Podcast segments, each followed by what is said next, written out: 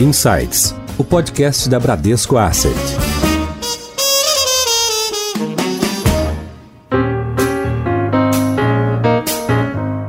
Olá, bem-vindos a mais um episódio do Insights, podcast da Bradesco Asset. Além de acompanhar os nossos episódios semanais, você pode seguir a nossa página no LinkedIn, onde traremos sempre notícias sobre mercado e também sobre os nossos produtos. Hoje eu vou conversar com dois gestores de multimercados, um da nossa própria casa e um convidado. Eu tenho hoje como convidado o Francisco Funari, que é gestor da Canvas Capital. A Canvas é uma gestora parceira nossa, tá na nossa parceria de fundos de fundos. A Canvas foi fundada em 2012 e hoje tem mais de 10 bilhões sob gestão.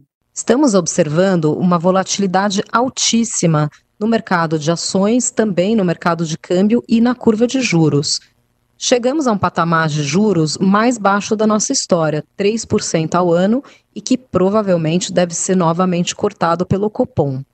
Diante desse cenário, aonde o investidor pode buscar fontes alternativas de retorno? A ideia de conversar com esses dois gestores de multimercados é justamente falar sobre ativos que não estão diretamente correlacionados com o risco Brasil e falar sobre uma estratégia de composição de carteira que visa equalizar os riscos. Essa estratégia é chamada de risk parity.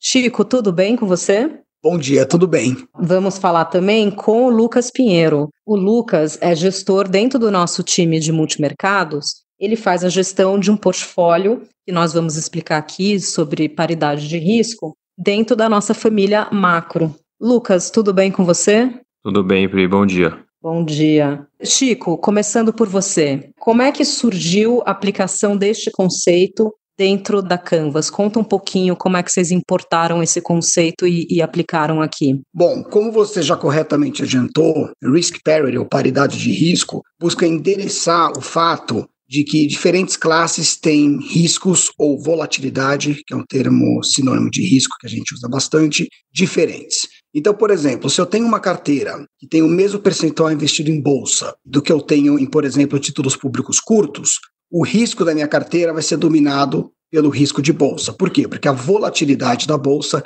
é maior do que títulos públicos de curto prazo. Então, quando a gente pensa em risk parity, a gente tenta por a mesma contribuição de risco de cada um. Então, nesse portfólio hipotético, eu teria um percentual maior em títulos públicos do que eu tenho em bolsa, de maneira que o risco deles na minha carteira seja o mesmo. Como que surgiu isso aqui? Surgiu, na verdade, de certa maneira, do mesmo jeito que surgiu nos Estados Unidos, na década de 90. A gente, quando pensa em diversificação, tradicionalmente pensa em alocação em reais, ou lá fora em dólares, quanto por cento eu tenho em cada carteira mas isso não oferece uma diversificação verdadeira. Na verdade, até oferece, mas não oferece uma diversificação tão grande quanto poderia ser via risk parity. E o que a gente percebeu é que ao fazer uma alocação pensando sempre em risco, a gente fica menos exposto a choques em algumas classes de ativos específicas. Então, por exemplo, se eu tenho, voltando ao exemplo que eu dei, onde a gente tem a mesma percentual da carteira em bolsa e títulos públicos, se tiver um choque na bolsa, eu sei que com certeza eu vou perder dinheiro na minha carteira, exatamente pelo fato de bolsa ter uma contribuição maior do que títulos públicos. Quando a gente põe a mesma contribuição, eu não sei mais o que vai acontecer, porque títulos públicos têm uma correlação negativa com bolsa. Então, se bolsa cai mais do que títulos públicos sobem, imagina um cenário negativo, por exemplo, aí eu perco. Agora, se títulos públicos sobem mais do que bolsa cai, aí eu ganho. O fator que nos motivou a lançar essa estratégia era ter um portfólio que tivesse exposto a soma de todas as classes que o compõem e não a cada uma delas individualmente. Perfeito, Chico, mas o que você está dizendo também é que a correlação entre essas classes de ativo não é constante, né? Ela é afetada por fatores externos e, e vai mudando essa correlação, então, portanto, a tua diversificação também é afetada por fatores externos. Com certeza. Esse, inclusive, é um ponto importante. Se a gente faz uma alocação por paridade de risco entre classes que são altamente correlacionadas, o benefício de diversificação é menor. Porque se uma cai, provavelmente a outra também vai cair. Por exemplo, imagina dentro do universo de ações, eu fazer uma alocação risk parity entre diferentes ações. Isso já ajuda, já é uma diversificação maior do que você pensar numa alocação por reais. mas as ações são altamente correlacionadas. Então a minha diversificação vai ser menor do que entre classes diferentes. O exemplo que eu dei agora há pouco, entre títulos públicos e, e bolsa, é um exemplo interessante porque tradicionalmente, no longo prazo, eles têm essas duas classes têm uma correlação negativa. É, em geral, quando você tem um, um evento ruim, a bolsa cai, o juro também fecha, então os títulos públicos se valorizam. Nesse caso, o fator de diversificação fica ainda mais atrativo. Agora, no longo prazo, essas correlações vão oscilando. Tem momentos que bolsa e títulos públicos caem junto. Então, faz parte também desse tipo de alocação você acompanhar como as correlações evoluem. Agora, a gente vê que algumas correlações que a gente sempre teve aí ao longo do tempo foram rompidas agora nesse momento de pandemia. Tomando como exemplo os Estados Unidos, a gente está vendo um aumento ali nos, nos pedidos de, de auxílio-desemprego e, ao mesmo tempo, a Bolsa Americana, o índice S&P, não para de subir. Lucas, como é que você explica essa dicotomia? Eu acho que nesse caso, Pri, o mercado financeiro age por antecipação, né? Na maioria das vezes. Então, ele precificou um, um cenário muito negativo, né? Assim que as notícias começaram a sair e vir com mais frequência. E agora já está começando a precificar que talvez não seja tão ruim assim, ou pelo menos a gente tem um pouco mais de visibilidade no, no cenário. Mas de fato a gente vai começar a ver, é, enquanto essa crise não passar, ou pelo menos tiver resoluções mais claras, a gente vai ver movimentos de mercado que realmente não fazem muito sentido. Então, é um, é um momento bem delicado, não, não dá para contar 100% com correlações que funcionaram historicamente. Pegando esse gancho, já que a gente tocou aqui em Bolsa Americana, os portfólios que vocês gerem têm uma característica em comum, né? Tanto o Canvas Vector quanto o portfólio do Lucas dentro da nossa família macro, do Bradesco Asset. E vocês investem em ativos fora do mercado brasileiro. Qual é a lógica disso? É para a gente tirar aquele viés Brasil, aquele kit Brasil, para ter mais diversificação? Conta um pouquinho, Lucas e depois Chico, o porquê dos portfólios não carregarem ativos brasileiros. Eu acho que o grande ponto de interesse de não ter um portfólio focado em Brasil é, é também nessa questão da diversificação, né? A gente está vivendo um momento agora de taxas bem baixas no, no Brasil, que é algo que lá fora já acontece é, há bastante tempo, e a gente está precisando de alternativas de investimento, né? Não tem mais como você confiar 100% na renda fixa, e historicamente no Brasil foi sempre muito alto o retorno. Então, acho que o, o fato de você ter alocações em, em fundos que investem fora do Brasil te trazem um benefício de não estar 100% exposto ao, ao que acontece aqui. Então, em momentos de crises internas, por exemplo, como a gente viu em impeachment, Joesley, todos esses eventos, você não está com o seu capital 100% alocado em Brasil. Acho que esse é o, é o grande benefício. Você aproveita essa diversificação com os ativos de fora para poder criar um portfólio mais robusto e, e um pouco mais protegido a, a movimentos específicos. Né? Eu até gostaria de dividir minha resposta em duas partes. A primeira é por que, que nós não temos Brasil e a segunda, por que, que nós diversificamos entre vários países. Quanto a não ter Brasil, eu tenho pouco a acrescentar ao que o Lucas já falou. A gente não tem Brasil na carteira exatamente para oferecer uma diversificação para os nossos clientes, que, sendo brasileiros, nos faz imaginar que a carteira deles já esteja predominantemente composta de ativos também brasileiros. A gente até brinca que se a gente estivesse vendendo nosso fundo na Itália, a gente teria ativos brasileiros e não teria ativos italianos. Né? A segunda parte da resposta é que, além de não ter ativos brasileiros, eu não quero dar uma exposição excessiva ao cliente brasileiro a algum país específico, a não ser que ele especificamente queira esse país. Aí tem várias alternativas de produto. Né? Por exemplo, se o cliente quer exposição à Bolsa Americana, tem produtos que oferecem isso. Então, a ideia da gente diversificar entre diversos países é análoga à ideia de diversificar entre as diferentes classes de ativos. Inclusive, uma característica interessante, que pode até parecer um pouco contraditória nos produtos de risk parity, é que eles estão, ao mesmo tempo, expostos a todas as classes de ativos e, no ponto que a gente está tocando agora, a todos os países também, e a nenhum deles em particular. Então, se tem algum evento em algum país, o fundo está exposto, ele pode estar longo ou pode estar short esse país. A gente já passou por eventos assim. A gente já passou, por exemplo, pelas sanções na Rússia, A gente já passou por um choque na Turquia, uma tentativa de golpe na Turquia, que depois acho que o, Lucas pode até falar um pouco mais, porque nessa época a gente, inclusive, trabalhava junto. E é interessante ver que isso tem um impacto na carteira. É, no caso da Turquia, o impacto foi negativo. No caso, a gente também passou pela crise na Argentina no passado, o impacto foi negativo. Passamos por uma eleição no Peru, o impacto acabou sendo super positivo. Então, ao ter uma diversificação por risco, nenhum desses choques deve ser capaz de comprometer todo o resultado da carteira. E a ideia do risk parity é exatamente isso. Você está exposto a tudo, mas a nada em excesso. Então, a principal vulnerabilidade das carteiras risk parity é exatamente quando tudo cai ao mesmo tempo, que foi o que a gente observou no mês de março desse ano. Entendi, Chico. Então, só traduzindo um pouquinho o que você falou aqui, um portfólio que é, aplica o conceito de paridade de risco, você não necessariamente está direcional em alguma classe de ativos ou em algum país especificamente. Você tem diversas posições que podem ser ali de, de valor relativo que vão se rebalanceando à medida que uma determinada estratégia subiu, outra caiu, elas vão se rebalanceando ali no risco. Exatamente. A paridade de risco é algo separado da estratégia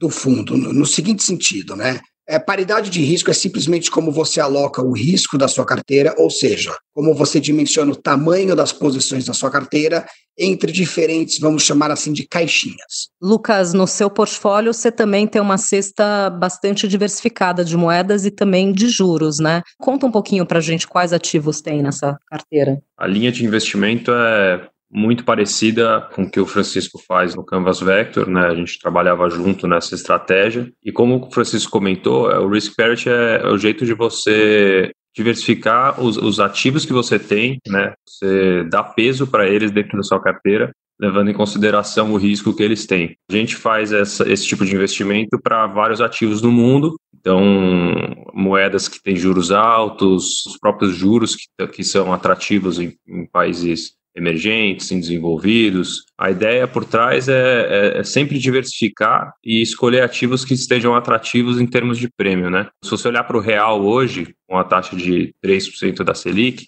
ele virou um ativo bem pouco atrativo. Acho que é até o que explica muito da performance ruim no, nos últimos meses. Então, a, a estratégia consiste em pegar moedas que sejam que tenham juros altos, juros que estejam pouco valorizados para buscar uma valorização. E, e, nessa linha a gente investe também em Turquia, México, Rússia, tanto comprado quanto vendido, justamente para fazer esse balanceamento de risco. Acho que a ideia é, é estar exposto a vários ativos. É perfeito o que o Francisco falou, né? Estar exposto a vários países e classes de ativo, mas a nenhuma delas em particular.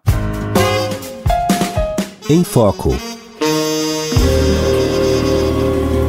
Bom, a gente falou bastante sobre a ideia né, e a teoria por trás da paridade de risco, mas vamos explorar um pouco mais como é que vocês operacionalizam isso dentro da carteira. Vocês utilizam modelos matemáticos? Existe uma tecnologia por trás? Vocês utilizam a inteligência artificial? O quanto da alocação vem do modelo e o quanto é a mão do ser humano, do gestor ali na carteira? Antes de entrar na parte como a gente faz o risk parity, eu só queria tocar num ponto que o Lucas falou, ele mencionou prêmio de risco, e esse é um conceito importante. Por que isso? Eu vou falar um negócio aqui que pode parecer super óbvio, mas às vezes a gente esquece, que é o seguinte: investimentos na média dão dinheiro. Por que, que eu digo isso? Porque às vezes a gente fica um pouco tentado a acreditar que para você ganhar dinheiro no mercado financeiro, você precisa ser aquele cara que sempre vai acertar tudo, que consegue interpretar melhor as notícias e assim por diante. E isso pode ser verdade no sentido de que quem consegue fazer isso talvez consiga um retorno melhor, mas ninguém precisa necessariamente ser capaz de fazer isso para ter retorno. Um exemplo são os fundos passivos. Fundos passivos não tentam prever o futuro, entre aspas, e eles mesmo assim no longo prazo dão dinheiro. E por que isso? Porque investimentos nada mais são do que uma contribuição que nós estamos fazendo para a atividade econômica. Tendo dito isso, tem várias maneiras através das quais a gente consegue classificar fundos de investimento, mas uma em particular é classificar os fundos entre aqueles que buscam tentar, de certa maneira, prever o futuro, ou seja, é você fazer uma aposta, não no sentido de, assim, apostas responsáveis, né? Você faz uma aposta que, por exemplo, os juros vão subir, ou a moeda vai cair, ou a bolsa vai andar e assim por diante. E os outros fundos que tentam, em vez de apostar, simplesmente comprar um pouco de tudo. Então, eu tenho um, um, tio meu que é médico, que ele me deu um conselho de investimento há 20 anos atrás, que por incrível que pareça é um dos melhores conselhos, ele falou assim para mim, falou assim, olha, eu não entendo nada de investimento, tá? então eu tenho tudo. Eu tenho imóvel, eu tenho dólar, eu tenho bolsa. E é exatamente isso. Ele, ele, no fundo, entendia um conceito muito importante, que é que, na média, os fundos, desculpa, na média, investimento dá dinheiro. Então, a abordagem que eu e o Lucas usamos essa segunda abordagem. Ou seja, os nossos modelos não tentam prever para onde o preço dos ativos vai. O nosso modelo parte do pressuposto que os ativos que nós operamos no longo prazo oferecem retornos positivos e que o nosso trabalho, portanto, é tentar maximizar a diversificação da nossa carteira. Por que isso? Por dois motivos. O primeiro é que, ao maximizar a diversificação, como nós já falamos agora há pouco, o fundo não fica excessivamente exposto a nenhuma classe, a nenhum país, a nenhum ativo específico. E o segundo é que, através de uma grande diversificação,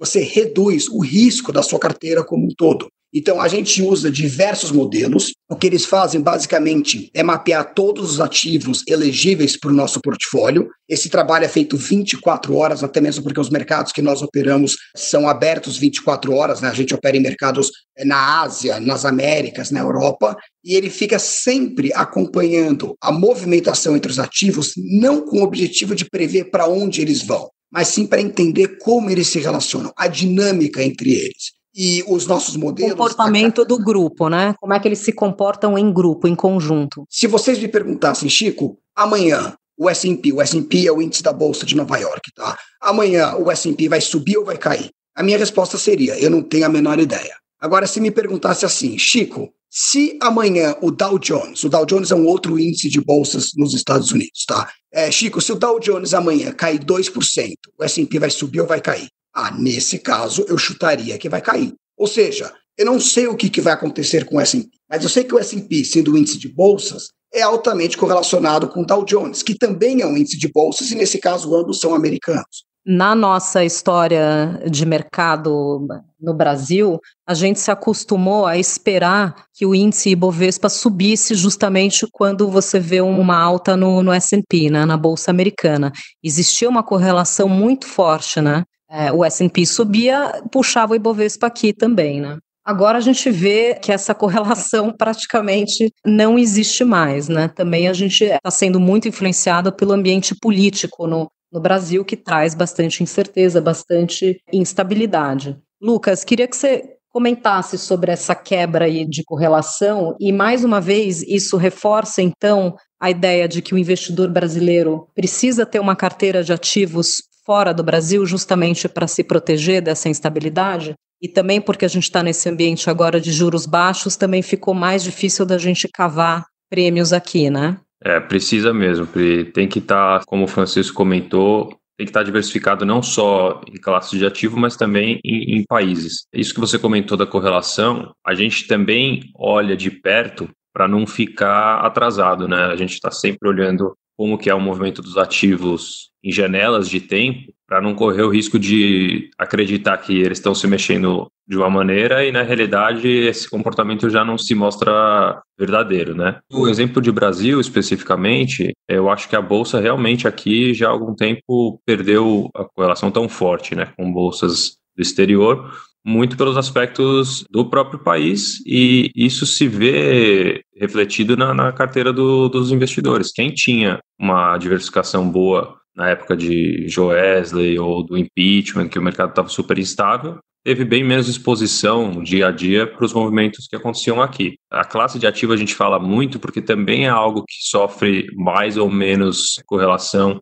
com ativos do exterior. Se você olhar a bolsa e o dólar, o dólar é, é, é, o ativo brasileiro que tem mais correlação com o exterior. Ele tem muito mais chance de performar da maneira que está performando o dólar fora do Brasil. A bolsa já tem um pouco menos, já está muito mais exposta a fatores políticos, a fatores internos é, aqui do Brasil. E os juros, por exemplo, já estão muito mais focados em fatores internos. Você já vê o movimento de mercado muito mais ligado ao Banco Central, os seus juros estão caindo, estão subindo na taxa Selic, do que se a taxa dos Estados Unidos, por exemplo, está subindo ou caindo. Isso vai influenciar muito mais taxas de juros longuíssimos, né? Que já são ativos bem mais arriscados do que você está com seu dinheiro no, no título de curto prazo. Aonde a gente consegue buscar agora esse tipo de oportunidade? Se até os países emergentes caminharam para um cenário de juros mais baixos e inflação sob controle? Realmente, esse é um ponto muito importante, porque se você olhar para o investimento é, apenas direcionalmente, você está perdendo muitas oportunidades, realmente. Os juros estão muito baixos, você tem que se contentar com retornos menores, mas é por isso que a gente tende a olhar para o... Tende não, né? A gente realmente olha para o portfólio em termos relativos, principalmente. Então, ao mesmo tempo que o real caiu, os juros do México ainda se mantêm um pouco mais altos. Então, são países com correlação alta, né, se mexem parecido ainda, e o México tem mais juros. Você consegue fazer um par utilizando essas duas moedas e tem um risco bem menor do que você comprar uma delas sozinha. Agora, falando um pouco de vocês dois, Hoje o Lucas é gestor na Bradesco Asset, mas ele trabalhou na Canvas com o Francisco eu queria que vocês contassem de alguma é, passagem de vocês, ainda juntos, trabalhando juntos no mesmo portfólio, passagem por crises antes dessa do Covid que a gente está vivendo, que realmente é, é diferente de todas as anteriores, mas queria que vocês contassem de alguma crise que vocês passaram juntos. Olha, a gente passou por algumas crises juntos.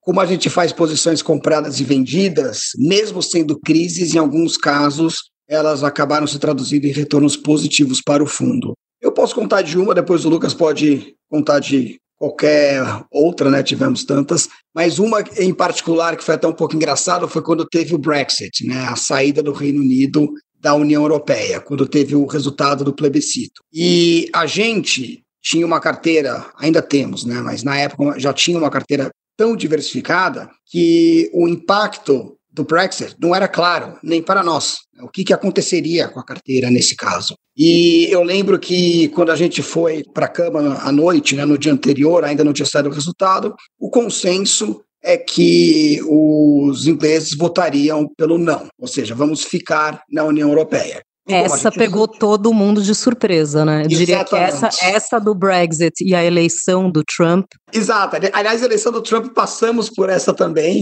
Talvez o Lucas possa contar, essa foi mais desagradável do que a do Brexit. Mas na época do Brexit, mas enfim, eu lembro que eu acordei de manhã, abri o celular e não acreditei quando eu vi essa notícia. E o Lucas já estava no escritório. Eu mandei uma mensagem para o Lucas, eu falei, Lucas, quanto está o fundo? E ele falou 2,4%.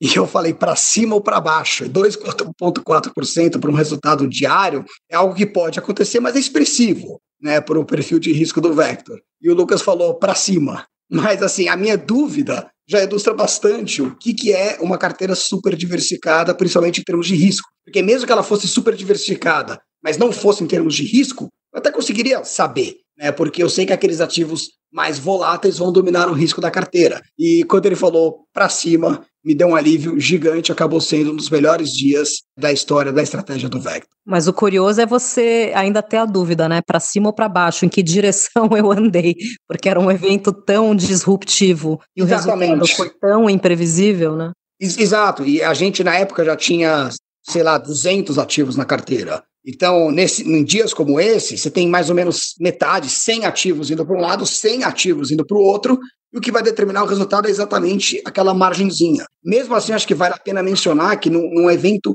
tão imprevisível e que gerou tanto estresse no mercado, independentemente do resultado ter sido positivo ou negativo, o fundo conseguiu se defender muito bem. Dicas Bom, vamos falar de coisas um pouco mais amenas, como a gente está cada um aqui isolado na sua própria casa. Nós, no Bradesco, já desde o início adotamos o home office, né, para praticamente a totalidade dos, dos funcionários. Imagino que na Canvas não foi diferente, né? E, enfim, o, o isolamento em si acaba, acaba trazendo várias lições, mas a gente também às vezes busca preencher o tempo que a gente tem agora mais tempo livre. Não sei se é o seu caso, Chico e Lucas, mas queria que vocês deixassem aqui dicas de algum livro que vocês estejam lendo ou séries. Saiu a nova temporada do Billions, já falando um pouco de uma série que eu gosto, mas o que, que vocês estão conseguindo ler ou assistir nesse momento? Bom, eu comecei a ler o livro do Ray Dalio. O Ray Dalio, para quem não sabe, Principles. Exatamente esse. Uh, Ray Dalio é o gestor da Bridgewater, que é uma das maiores Que foi quem, inclusive, mundo. cunhou o termo. Exatamente, exatamente. O fundo então, deles, All Weather, que é o conceito de você conseguir navegar o mercado em qualquer clima, né? Em qualquer meteorologia. É exatamente isso, é exatamente isso. Então, naturalmente, como ele teve um papel tão importante na criação do, de um conceito que a gente segue, eu sou até meio viesado tá, nesse sentido, admito, mas é o livro que eu comecei a ler nessa quarentena. Poxa, você está lendo a Bíblia do Risk Parity, né? Exatamente. Como chegou nesse modelo. Exato. Lucas, e você? Eu comecei finalmente a ler o The Man Who Solved the Market, que é o do Jim Simmons. Né? Quem me deu foi até o meu chefe, André Fontenelle. E comecei a ler agora, é o CEO da Renaissance, que tem o fundo, talvez o fundo mais bem sucedido aí do mundo, né, que é o Medallion. Isso é um case também bastante interessante. Comecei a ler agora, mas o, o a história dele já é, já é famosa. Vocês quiserem deixar uma dica para os nossos ouvintes que são investidores, como balancear o portfólio deles? Se eu pudesse deixar uma dica, seria tenha sempre em mente que quanto maior o risco de investimento, maior o prazo que ele tem que ter. Às vezes, em momentos como o que a gente está vivendo, onde tudo cai, bate um certo desespero. Poxa, perdi bastante dinheiro, todas as minhas aplicações estão no negativo. Eu só queria dizer que isso faz parte. Tá? Aliás, é exatamente esse o conceito de prêmio de risco que, que o Lucas mencionou no começo do nosso podcast. Não existe retorno atrativo sem risco. Sem risco, temos o CDI. Então, o que eu recomendaria é que cada um tenha em mente o quanto por cento do seu patrimônio você vai precisar amanhã, quanto por cento você vai precisar daqui a um mês, um ano ou daqui a 30 anos. No que for de cinco anos para frente, aliás, preferencialmente até em torno de 10, vamos supor que a gente esteja economizando para pagar a faculdade do nosso filho ou, ou, qualquer coisa assim, nesse caso, o que eu recomendo é nem olhe o investimento com uma frequência alta. Tenha uma carteira sempre diversificada, Vou até repetir o conselho do meu tio médico, né, que não é um especialista de finanças, mas acabou compreendendo muito bem esse conceito. No longo prazo, investimentos dão dinheiro. Diversifiquem, tenham um pouco de tudo e façam uma alocação em ativos de acordo com o risco deles, tendo sempre em mente o horizonte é, no qual você vai precisar do dinheiro. Se você vai precisar do dinheiro daqui a um ano, coloque em CDI, ou em CDB, ou algo assim. Se você vai precisar depois de cinco anos ou mais, você pode tomar risco. Nesse cenário, saiba que não é uma questão de se os investimentos um dia vão cair, é quando eles vão cair. Eles vão cair várias vezes, eles vão subir várias vezes, no longo prazo, na média, eles vão subir. Perfeito. Lucas? É, vou só reforçar a questão do prazo, porque acho que essa é a parte mais importante. É, talvez as pessoas não devem muito valor a esse fator, né? É, se você vai precisar do dinheiro, realmente, não coloque em ativos de risco. Mas para você ter uma carteira diversificada, você vai precisar colocar em ativos de risco e que você vai ter que olhar para ele como um ativo de longo prazo. Por isso que é melhor nem olhar mesmo, porque o dinheiro você pode precisar só daqui 10 anos, mas o dia está valendo para todos os, os, investimentos, né? Então pode ser que amanhã caia, depois caia também, mas você tem que olhar para ele como um ativo de longo prazo. Gente, vocês ouviram aí então os conselhos de dois especialistas, dois gestores invista no longo prazo. Chico, muito obrigada por conversar com a gente. Muito Lucas, obrigado a você, Muito Pri. obrigada também. Obrigado, até a próxima, Pri. Acompanhem os nossos episódios semanais do Insights. Tchau, até a próxima.